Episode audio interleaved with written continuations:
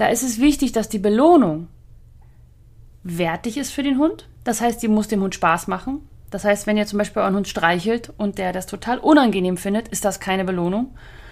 Und auf der anderen Seite, wenn euer Hund zum Beispiel keine Kekse mag, dann bringen Kekse da auch nichts. Ja, dann sind Kekse keine Belohnung, sondern er muss sie schlucken. Herzlich willkommen beim Podcast Dummy Co., der Podcast der Hundeschule Jagdfieber.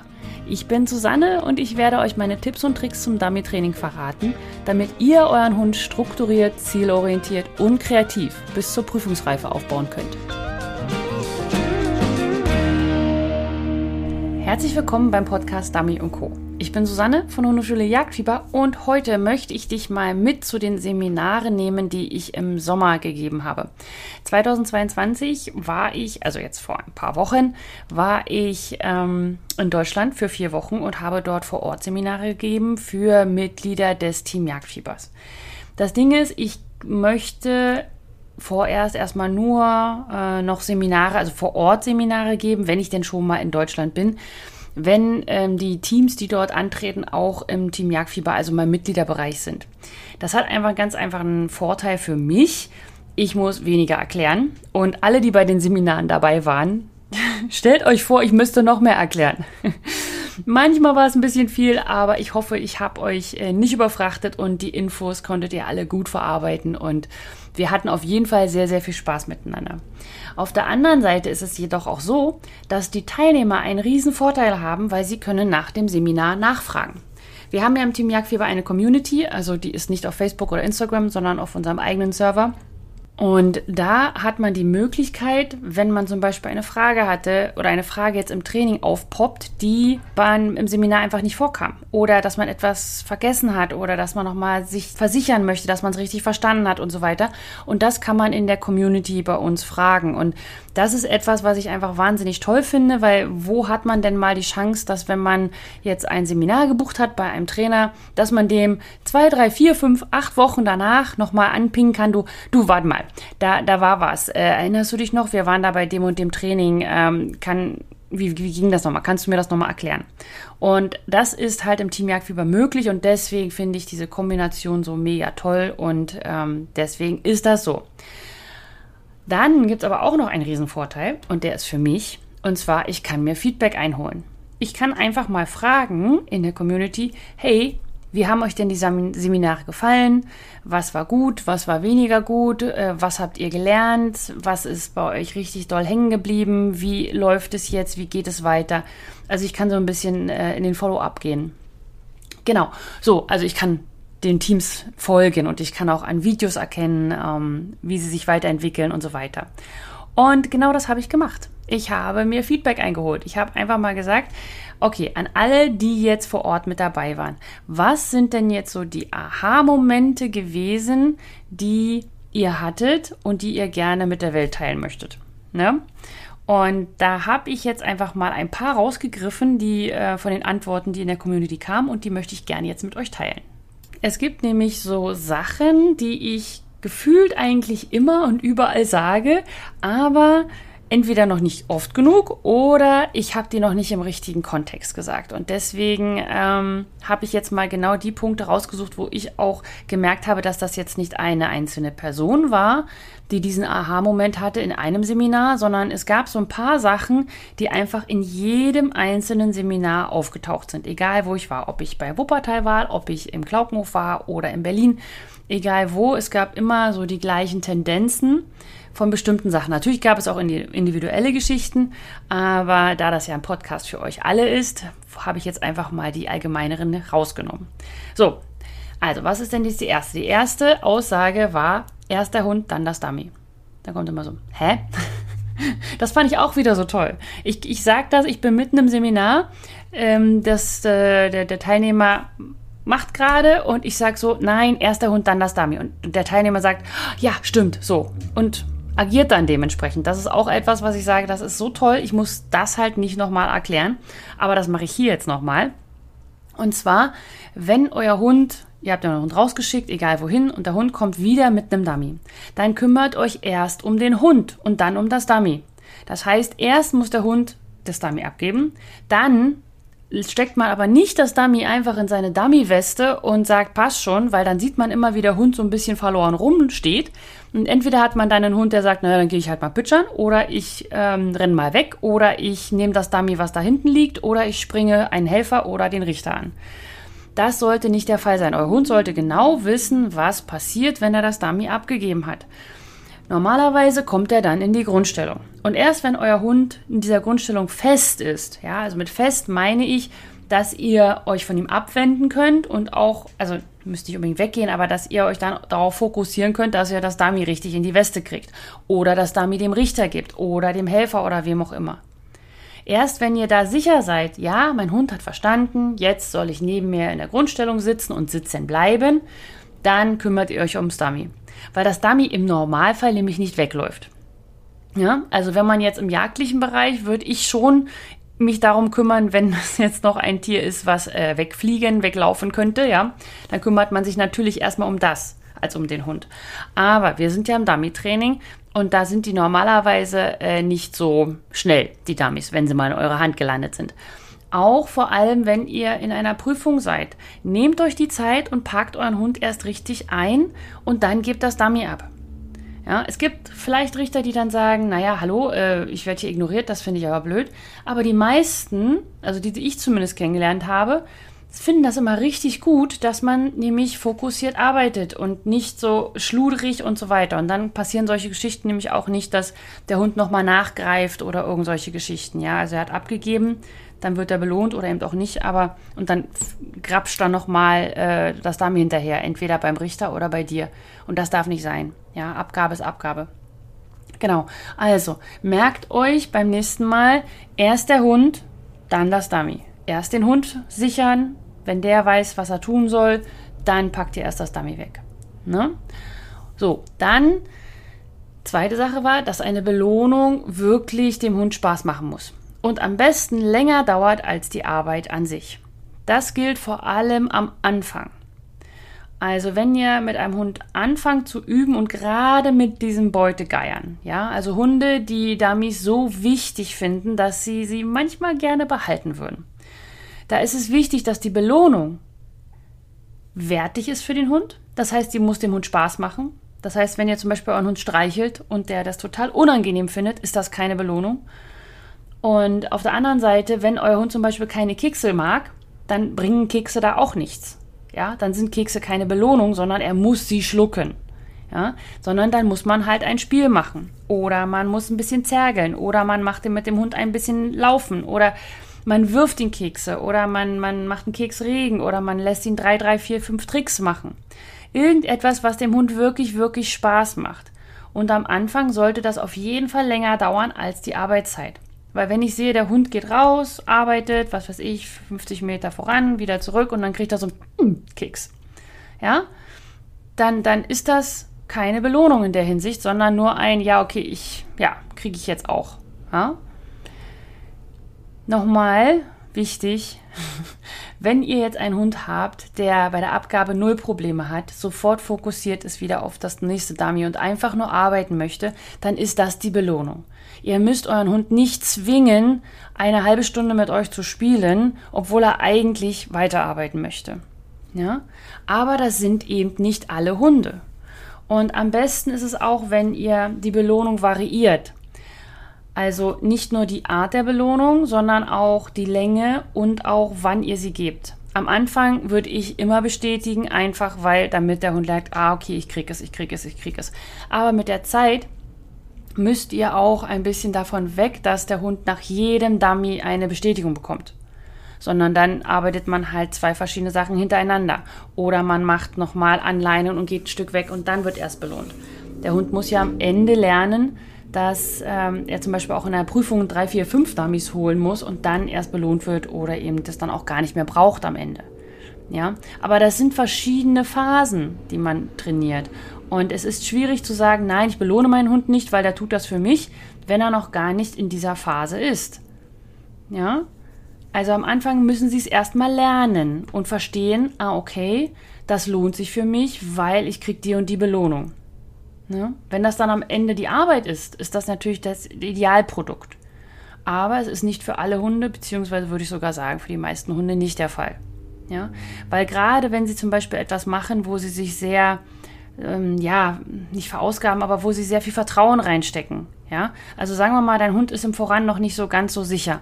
Und dann schickst du ihn 30, 40 Meter voran und dann macht er das und dann ist das total super. Wenn du den danach nochmal in die Arbeit schickst, ist das oft der Fall, dass dann die Unsicherheit richtig rauskommt. Weil er einfach erstmal eine Belohnung oder ein, ein, ein Lockerwerden, ein Entspannen haben möchte nach dieser unsicheren Phase. Ja, er hat es ja geschafft und jetzt muss ein Ja, du hast es geschafft, das ist mega geil, super, ich freue mich so tierisch drüber. Ja? Nochmal, Belohnung muss für den Hund wirklich angenehm sein und lange dauern und nicht nur so ein Keks in Rachen. Ähm, es muss aber auch mit dem Hundeführer passen. Ne? Das war nämlich auch das Ding. Man muss nicht, weil man jetzt gesehen hat, dass jemand äh, mit seinem Hund über die Wiese tollt und sich dreimal dreht und so, ähm, dass das für einen auch passt.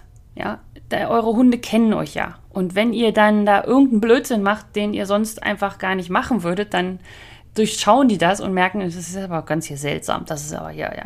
Nein, also ihr müsst da schon authentisch sein mit dem, was ihr macht. Ihr müsst das mögen. Ihr, wenn ihr ähm, zum Beispiel nicht gerne zergeln möchtet, weil ihr glaubt, dass das äh, schlecht für, fürs Halten ist, fürs Knautschen bef äh, befördert. Falls ihr das glaubt, dann zergelt nicht mit eurem Hund.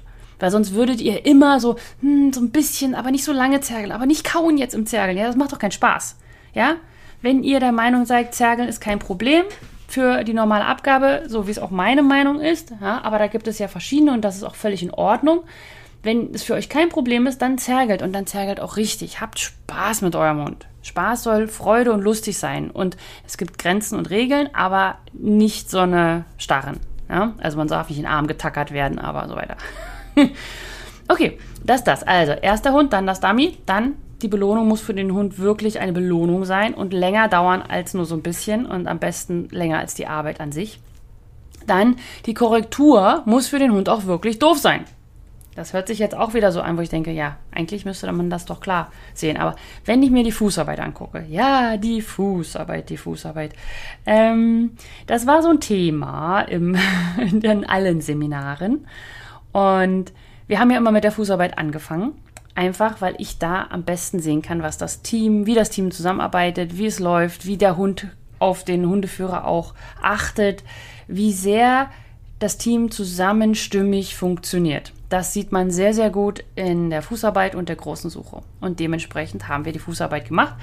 Und da hat man ganz oft so einen schönen Wiegeschritt. Das heißt, oh, mein Hund hat was falsch gemacht, das ist jetzt aber doof. Naja, dann gehe ich einmal kurz zurück und wieder nach vorne. Das ist für den Hund nicht doof. Das gehört für den Hund dazu. Eine Fußarbeit ist so, ich gehe ein Stück nach vorn, dann geht sie ein Stück nach hinten und dann gehen wir wieder weiter. Ja, wie so im Tanzen. Und das ist nicht sinnvoll. Das heißt, wenn ihr merkt, also wenn ihr zum Beispiel auch meine Technik macht mit dem Rückwärtsgehen, wenn ihr merkt, dass euer Hund das total spannend findet, doch, dann gehen wir halt rückwärts und dann gehen wir wieder vorwärts, ist mir doch alles Wurst. Dann muss die Leine kürzer sein. Dann darf er sich nicht rechts und links beschäftigen mit Schnüffeln. Und dann darf er nicht ähm, dran ziehen oder irgendwo anders hinwollen oder sich hinsetzen oder irgend so ein Kram. Ja? Nein, eine Korrektur muss für den Hund wirklich doof sein. Nicht schlagen, tierschutzrechtlich und so weiter. Solche Geschichten, die meine ich gar nicht, sondern die muss halt einfach für den Hund unangenehm sein.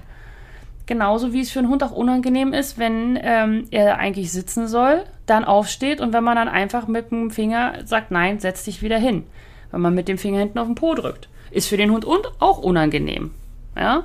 Aber sonst ist es keine Korrektur, sonst könnt ihr es lassen immer darauf achten, dass ihr beide Welten habt. Das heißt, die Belohnung muss wirklich eine Belohnung sein und die Korrektur muss wirklich eine Korrektur sein, weil ansonsten habt ihr keine Kommunikation mit eurem Hund. Ansonsten ist es einfach nur ein, naja, mal hier, mal da, mal Larifari hier und so. Und wenn ihr diese beiden Sachen richtig eingeloggt habt, also ihr wisst, wie ihr euren Hund richtig belohnt und ihr wisst, wie ihr euren Hund richtig korrigiert, dann, ähm, dann fluppt das. Und da pass, äh, haben wir gleich noch den nächsten Punkt, der jetzt super gut reinpasst. Und zwar, wenn euer Hund eine Hilfe oder eine Korrektur braucht, dann seid nicht festgefroren am Startpunkt, sondern bewegt euch. Gebt körpersprachlich Druck. wenn der Hund etwas falsch macht und nehmt ihn sofort raus, sobald er es richtig macht. Zum Beispiel, ähm, Hund ist draußen, ihr macht den Kompfiff, Hund kommt nicht. Ihr bewegt euch hin, ja? Souveräner Hundeführer, kein Rennen, sondern groß, stark. Ihr meint es ernst. Komm. Hund kommt nicht. Ihr geht weiter auf ihn zu. Hallo, hier, herkommen. Und sobald euer Hund sich entscheidet zu kommen, also das richtige Verhalten zeigt, zurücknehmen. Locker lassen, Körperspannung rausnehmen, alles ist nach hinten bewegt, sag ich mal. Ihr lauft rückwärts und der Hund, ihr ladet den Hund ein zu kommen. Das ist genau die gleiche Kommunikation mit der Belohnung und der Korrektur, nur körpersprachlich. Druck aufbauen, wenn der Hund etwas falsch macht und es immer noch falsch macht und sobald der Hund sich dafür entscheidet, es richtig zu machen, Druck raus. Wenn der Hund dann merkt, ach, sie hat Druck rausgenommen, ist ja gar kein Problem, dann kann ich ja wieder abzwitschern, kommt der Druck sofort wieder. Ja, es ist kein, ich sag dem Hund ein Kommando und dann läuft das alles sondern es ist eine Kommunikation. Und je nachdem, wo sich euer Hund gerade befindet, also jetzt nicht vom Ort bezogen, 100 Meter oder 20 Meter, das auch, aber vor allem vom, wie ihr gerade miteinander so zusammenarbeitet und wie ihr so, ja, bindungsmäßig so zusammenpasst. Je nachdem ist er eben gerade in der pubertären Phase und sagt, ja, leck mich, ich probiere einfach mal aus, was, was geht. Oder er sagt, ja, ja, ja, ich komme gleich. Ja. Und ähm, das körperlich Druck reingeben ist auch für jeden Hund oder auch jeden Hundehalter anders. Manche Hunde, die brechen schon zusammen, wenn man nur eine Wimpern, also eine Augenbraue hochzieht und manche Hunde, die brauchen richtig mal ein bisschen Gestampfe. Ja, dass man mal zeigt, nein, hallo, ich meine das wirklich ernst. Ja. Und manche Hunde brauchen einfach nur, ähm, ich meine es ernst. Kannst du bitte? Danke. Und dementsprechend müsst ihr handeln. Auch wenn ihr zum Beispiel mehrere Hunde habt, heißt das nicht, dass beide gleich sind. Ja? Okay. So, also erst der Hund, dann das Dummy. Belohnung muss Spaß machen und auch länger dauern. Korrektur muss wirklich doof sein. Nicht festfrieren, wenn euer Hund einen Fehler macht, sondern bewegt euch dementsprechend entweder als Hilfe oder als Korrektur. Und noch ein schöner Kommentar aus der Team Jagdfieber Community war, dass man nicht immer nur auf die Fehler schauen und an ihnen arbeiten soll, sondern auch mal etwas arbeiten soll, was gut läuft. Damit der Hund nicht immer nur schwierig an etwas Schwierigem arbeitet, sondern dass er auch mal sagen kann, das kann ich, das kann ich, das kann ich, das kann ich. Ja? Nicht immer nur sagen, ja, man kann ja das nicht, da muss ich mal wieder am Voranarbeiten und dann die große Suche, da pinkelt da ständig, das geht auch nicht und so. Sondern macht auch mal was, was euch Freude macht und dem Hund Freude macht. Natürlich muss man sich weiterentwickeln, aber wenn man nur immer an den Fehlern rumkritzelt, dann hat man einfach auch weniger Spaß. Und gleich wieder nochmal eine schöne Überleitung, den Spaß nicht vergessen, ja? Normalerweise verdient man mit der ganzen Geschichte kein Geld. Es ist ein schönes Hobby. Es ist das schönste Hobby der Welt für mich. Ja? Also ich verdiene damit auch Geld, aber der normale Hundeführer eben nicht. Das heißt, ihr macht das mit eurem Hund, um mit eurem Hund Spaß zu haben, um ihn artgerecht auszulassen, um dieses Grinsen auf seinem Gesicht und auch auf eurem Gesicht zu haben, wenn ihr eine Aufgabe zusammen geschafft habt. Ja, wenn euer Hund euch vertraut hat, wenn es einfach einfach gefluppt hat, wenn es einfach schön ist oder wenn ihr auch an Baustellen geraten seid und gemerkt habt, ja, das ist es. Das, das habe ich jetzt verstanden. Okay, wir können daran arbeiten. Für dieses Gefühl, für dieses, der, der Nachbar fragt dich, was du machst, und so, naja, ich schicke meinen Hund 100 Meter da zu diesem Stein und dann will ich ihn nach links. Und dann dieses runterklappenden Mund, so, hä? Wie? Aha, das geht? Das ist etwas, ja, ohne dass man Profi ist, sondern dass man das im Hobbybereich hat und trotzdem daran richtig viel Spaß haben kann.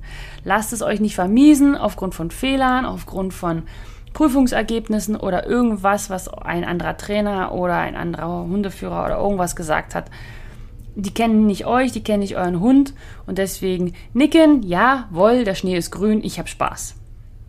So, und jetzt noch der letzte, das letzte Aha-Moment, sage ich mal, was ich mir rausgesucht habe. Und das ist, ähm, das lese ich einfach mal kurz vor. Ja. Ähm, ich habe gelernt, dass Hunde und dass meine Hunde und ich noch mehr als Team zusammenwachsen, dass ich ihnen ganz aktiv helfen darf, wenn sie nicht weiter wissen äh, und dass ich sie nicht zehnmal in denselben Fehler laufen lassen muss. Wie oft hat mir mein Bauchgefühl das schon gesagt, wenn ich beim anderen Trainer dieselbe Aufgabe wieder und wieder wiederholen sollte? Genau das. Erstens, Bauchgefühl. Vertraut eurem Bauchgefühl. Es hat meistens recht. Ihr kennt euren Hund viel besser als der Trainer. Ja, der Trainer hat ein, ähm, ja, sag ich mal, mehr Erfahrung. Er kann euch helfen. Er kann was aufzeigen. Aber er sollte euch auch immer fragen, was glaubst du denn? Wie schätzt du das ein? Was, was glaubst du, wie dein Hund, warum dein Hund das gemacht hat? Aber nicht so nach dem Motto, was glaubst du, weil ich will dir genau sagen, was falsch ist, sondern wirklich die Information erfahren möchte. Ja? Was, wie, wie, wie empfindest du das gerade? Das ist wichtig. Euer Bauchgefühl hat einen wahnsinnig guten Riecher, wenn man das mal so sagen möchte. Okay, und was dahinter noch stand, war die äh, Sache, dass wenn ihr zum Beispiel einen Hund habt, der im Voran nicht rausgeht, weil er einfach unsicher ist, weil ihr eine Aufgabe so geplant habt, dass ihr dachtet, das geht und euer Hund es aber dann trotzdem nicht macht, ja, dass ihr nicht dann sagt, naja, nochmal ansetzen und voran und nochmal ansetzen und voran und nochmal ansetzen voran. Naja, der Hund hat ja schon beim ersten Mal gesagt, kann ich nicht, weiß ich nicht, trau mich nicht, oh, geht nicht, ja, und gerade die Hunde, die nicht rausgehen, also ich sag mal, wenn du einen Hund hast, der nicht gerne arbeitet, okay, das ist nochmal eine andere Falle, andere Sache. Aber normalerweise, wenn du einen Hund hast, der gerne arbeitet, ja, der Spaß daran hat, und dann geht der nicht raus, dann macht er das nicht, um dich zu ärgern, sondern der hat ein ganz, ganz großes Problem in sich. Und da muss man aktiv helfen. Also zum einen, dass der Hund nicht lernt, naja, ich kann halt dreimal sitzen bleiben und dann gehe ich erst los, ja, weil dann habe ich das Vertrauen gesammelt sondern dass er lernt, nein, beim ersten Mal und dann gleich los. Und dann kriegt der Hund jede Hilfe, die er benötigt, aber man lässt ihn nicht aus der Aufgabe raus. Ja, das heißt, man hilft ihm, man sagt ihm, ja, wir, wir kommen zum Dummy. Ja, ich habe vorangesagt und da ist auch ein Dummy. Glaube mir, da ist ein Dummy. Wir gehen da jetzt hin. Wir schaffen das. Ja? Und dadurch kommt so, ein, so, eine Mischung zustande. Zum einen, dass der Hund sagt, okay, ja gut, dann gehe ich halt einfach mal raus, weil, ja. Auf der anderen Seite, er hat auch Erfolg.